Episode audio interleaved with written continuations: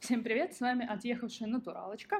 Сегодня мы не очень далеко и не очень радикально отъедем в Грузию. Сейчас попробуем образец от хозяйства Гурашвили. Это Кахетия, защищенное географическое наименование, между прочим, большая редкость Грузии, Тибани. Э, сорт винограда называется Киси и винтаж 2016 года. А, сегодня зачастую, если мы говорим о грузинских производителях и производителях оранжевой в частности, а, обычно разговоры начинаются со слов «это вино от а, маленького семейного хозяйства».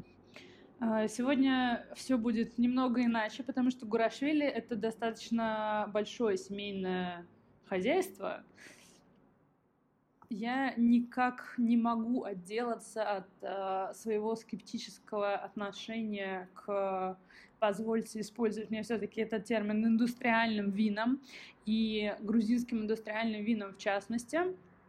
Поэтому, э, Коль, скажи мне, пожалуйста, почему вы решили э, возить все-таки такого крупного производителя. И я замечу, кстати, впервые в истории отъехавшей натуралочки у нас вино не натуральное. Эм, это, наоборот, даже иногда интересно, потому что э, работать с производителем, которого...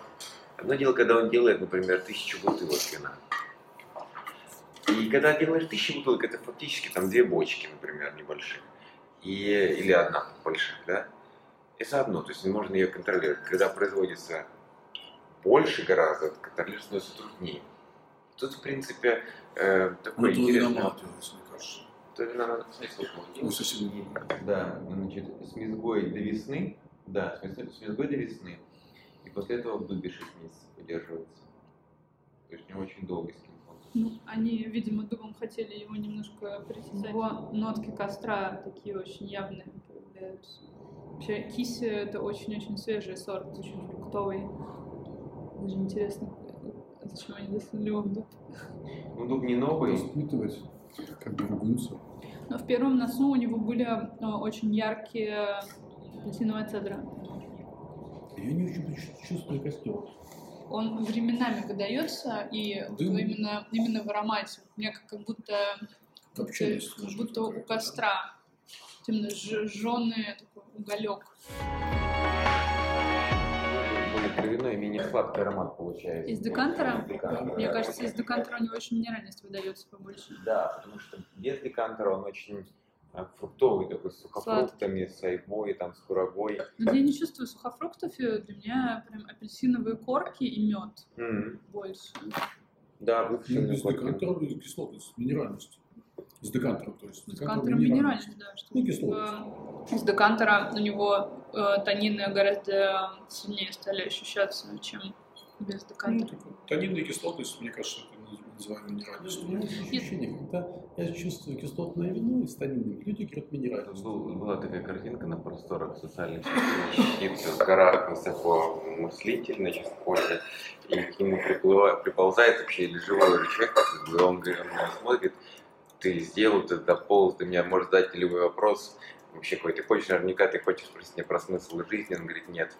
Объясни мне про минеральность свинья. Да, да. Я не видела эту картинку. Это, конечно, очень сложный момент, да. Но, кстати, э, мои австрийские друзья, вот виноделы, эм, с которыми я учился вместе в августе, когда получал там диплом это, они э, для них Австрийское бюро маркетинга организовало конференцию в Швейцарии, на тему минеральности в вине. И там ученые объясняли, я говорю, так расскажите мне краткое содержание. Краткое содержание, что можно говорить, что минеральность есть, но когда мы говорим, что есть минеральность, мы должны говорить, что это за минеральность. То есть есть минеральность, там, э, например, талой воды, мокрых да. камней после дождя, э, там, мела и так далее. То есть ну, на данном этапе это так, но, видимо, как-то... Ну, мне, мне кажется, это правильно. Талая вода не пахнет. Пахнет. Талая вода пахнет тем, где она Ну, не может быть пахнуть как сама вода. Мне кажется, У воды нет. А солоноватость, хорошо, а солоноватость, кстати говоря, вот Ну, это соль. Ты не можешь чувствовать соль на а, запах. Аромата нет. Есть вкус соль. А в морской воде мы чувствуем ее? Нет, мы чувствуем не соль. А что? Мы чувствуем уже ароматы водорослей и так далее. Мы чувствуем фенолы. Если мы просто посолим воду, в которой хотим сварить спагетти, мы не почувствуем его запах. Пока не кинут туда спагетти. Спагетти будут Сложно, в запахнуть. общем, это сложно. Соль соленая, горькая, сладкая, кислая. Мы не можем чувствовать это. Мы не можем нюхать сахар. Он не будет пахнуть. Ну, это действительно очень такая двоякая история, потому что для меня есть в голове вот это разделение, да, что там пахнет мелом, потому что в мои школьные годы мел делали из звездки, а не из химии, и мы его ели, все в порядке. А, там речные камни, у них один запах, а, там, у морских камней у них другой запах, камней, которые полежали на солнце, у них третий запах. То есть это, это просто как бы, мне кажется, как ты... Конечно. Но у вымытых камней не будет запаха, если их помыть. Нет, смотря чем помыли. Может быть, не надо Нет, так если глубоко их копать. просто, если их положить в посудомоечную машину, Серьезно, ну вот этого я никогда не они делала. перестанут пахнуть. Соответственно, пахнет то, что у них э, на камнях, а не сам камень, скорее всего. Не скорее всего точно, камень не пахнет. У него нет фенола.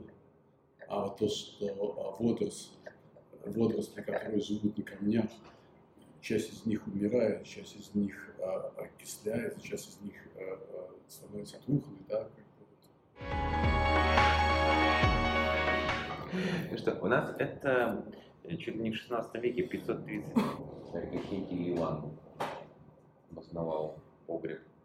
Это потом в советское время э, вместо него построили Красный Марани, э, пункт переработки винограда. Потом это был винзавод в Марауле. И уже в 90 начале 90-х годов они образовались в компанию, в которой они сейчас работают. У них 160 гектар виноградников. Скажите, как сейчас обстоят дела реальные с э, импортом грузинских вин в Россию? Звоните, не всем хозяйствам нужно импортировать вино в Россию, экспортировать.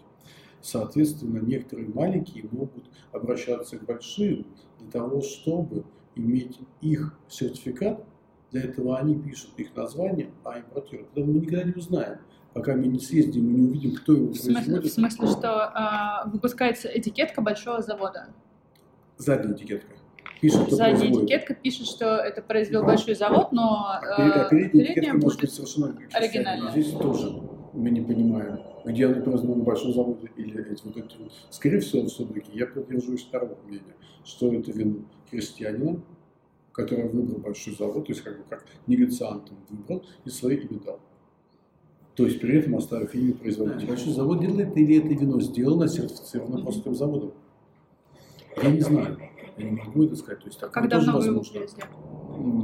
Месяц назад. Это совсем новинка. Ну да. Что скажет, мы тоже мы можем сказать, что это маленький, а может завод. И мы, не, мы должны вино оценивать на самом деле. Ну, А как, не то, что как, строили. как вы оцените это вино? Мне нравится. Мне нравится, оно действительно очень красное, то есть сделано как красное вино. А, Оно более, конечно, мощнее, чем первое вино. Оно более тонинное, более как бы с таким... Просто вкус я длинно я бы не сказал, но вспоминающий. Это- да, первое это совсем был такой вот Да. для... Ну, натуральное вино. Да. Когда после, после этого пробовать это, это будет вот то, что мы называем raw wine. Мгм. Там есть а, земля, там есть все а, вот Вы- эти Вы про Маркус? Да, да, про да, Маркуса, да, да, да, что он прям такой вот. что в нем все сохранилось еще очень натуральное, Согласна. скотный двор там и так далее, все вот Вы анималистические почувствовали? ноты. Вы, Вот после этого вина, да. А, вы попробовали его после? Да. После этого вина я в нем почувствовал все, что вот связано с, с, с этими нотами.